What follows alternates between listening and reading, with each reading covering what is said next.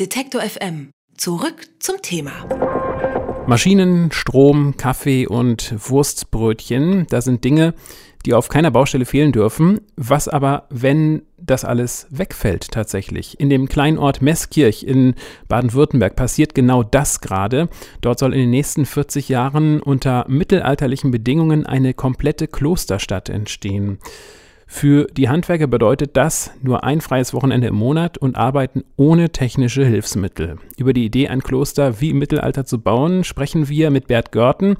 Er ist der Initiator, man kann auch sagen der Drahtzieher hinter der karolingischen Klosterstadt. Ihn begrüße ich jetzt am Telefon. Einen schönen guten Tag. Hallo. Herr Görten, wie kommt man denn auf die Idee, eine ganze Klosterstadt zu bauen und das unter streng historischen Bedingungen?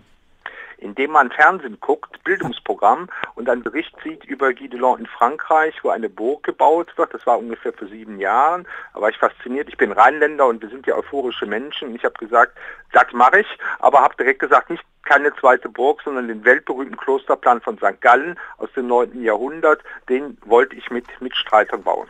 Und der Bau soll tatsächlich 40 Jahre dauern. Sie selbst, äh, darf ich sagen, sind 62 Jahre alt. Damit ist es nicht mehr so wahrscheinlich, sage ich mal ganz vorsichtig, dass Sie das fertige Bauwerk noch sehen können. Ähm, macht Sie das auch ein bisschen wehmütig? Nein, ich fühle mich wie Moses, der das gelobte Land sieht, aber es nicht erreichen wird. und warum unbedingt ein ganzes Kloster und nicht dann doch eine Burg? Ich meine, Sie haben es gerade eben schon angedeutet. Mhm. Gibt es da religiösen Hintergrund oder? Nein, das nicht. Ich bin zwar, war vorher Messdiener wie alle äh, guten Leute, aber ähm, es liegt daran, es ist die älteste erhaltene Architekturzeichnung der Welt. Zweitens bin ich Aachener, also Karl der Große, da bin ich mit groß geworden und es ist ein Stück wirklich Weltkulturgut. Und diesen Plan, der ist im Original nie gebaut worden, galt aber so ein bisschen als Masterplan, als Vorbild für viele andere Klöster. Und den zum ersten Mal 1200 Jahre später mit den Mitteln des 9. Jahrhunderts zu bauen, finde ich absolut faszinierend. Sie wollen ja mit dem Bau das 9. Jahrhundert, Sie haben es gerade eben schon gesagt, nachempfinden. Ähm, warum gerade ein Jahrhundert, aus dem nur wenige Schriften äh, die Zeit überdauert haben? Also wäre es nicht einfacher gewesen, Ihr Projekt in einer Zeit anzusiedeln, aus der schon mehr bekannt ist? Äh, einfacher auf alle Fälle, ja, da haben Sie völlig recht, aber nicht so spannend, weil das 9. Jahrhundert ist ein Stück äh, Zeitepoche, wo Europa geprägt wurde, wo Deutschland, Frankreich geprägt wurde, über Karl den Großen. Und das finde ich gerade faszinierend, weil es eben noch nicht ganz so erforscht ist wie die anderen, wo man fast alles weiß. Das finden wir gerade spannend und wir wollen auch ein Stück experimentelle Archäologie dabei liefern. Wie finanziert sich das Ganze?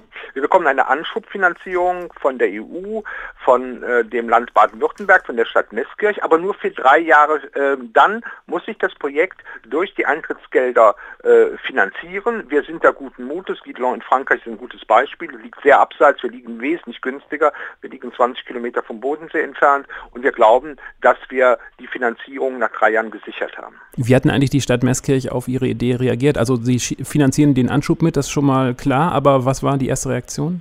Äh, die haben den Bürgermeister für verrückt erklärt. Äh, das ist normal, aber das hat man bei mir auch gemacht. Aber der Bürgermeister ist clever, das ist ein, ein sehr äh, energischer, junger Bürgermeister. Der hat den Stadtrat in den Bus gepackt und ist mit ihnen nach Frankreich, nach Guidelon gefahren. Und dann haben sie gesehen, wie gut das Ganze ist, dass der Rheinländer, also ich, ihnen keinen Mist erzählt hat. Und seitdem stimmt dieser Stadtrat in der Mehrheit, weit in der Mehrheit, 18 zu 2, immer für das Projekt. Die zwei, die dagegen sind, das sind die, die nicht mitgefahren sind. okay. Äh, Gab es denn noch andere Stimmen? Wie ist die Resonanz ansonsten bisher? Also desto weiter ich von Meskirch wegkomme, desto größer ist die Resonanz. Das ist immer so. Die Propheten im eigenen Land, das ist auch beim Bürgermeister natürlich so, die bekommen die meisten äh, ja, Ärger mit. Es gibt Leute in Meskirch, die sich unheimlich engagieren für das Projekt, aber es gibt so eben Menschen, die sagen, was soll das Ganze und so weiter. Aber äh, sie kriegen jetzt die Resonanz aus anderen Orten. Also äh, beispielsweise eine Dame, die auf einer Feier in Stuttgart war und man sie umjubelt hat, also, du kommst aus Metzgerich, dort baut man die karolingische Klosterstadt und sie sagt, da hat sie erst gemerkt, für was Tolles in ihrer Heimatstadt gebaut wird. Sind alle Stellen schon vergeben oder kann man sich noch bewerben? Also bewerben kann man sich, aber ich kann ja großen Hoffnungen machen. Man hat mir gesagt, wir bekommen keine Steinmetze. Ich habe die Bewerbung von 87 Steinmetzen da liegen, äh, die alle ohne Maschinen an, äh, arbeiten möchten. Das ist der Grund von vielen Handwerkern, endlich ohne Maschinen äh, zu arbeiten. Äh, wenn man aber ein interessantes Handwerk hat, was wir noch nicht haben, was es auch im 9. Jahrhundert gab, beispielsweise in Drechsler, wenn ich das hier mal laut sagen darf, den suchen wir noch, ähm, dann kann er sich gerne melden. Aber bei Steinmetzen sieht es leider, leider sehr schlecht aus, weil weil wir viele Stellenangebote haben und wenig Stellen besetzen können. Bert Görten, der Initiator der Klosterstadt in Meßkirch am Bodensee, eine Stadt, die komplett unter historischen Bedingungen gebaut werden soll. Haben Sie herzlichen Dank. Dankeschön.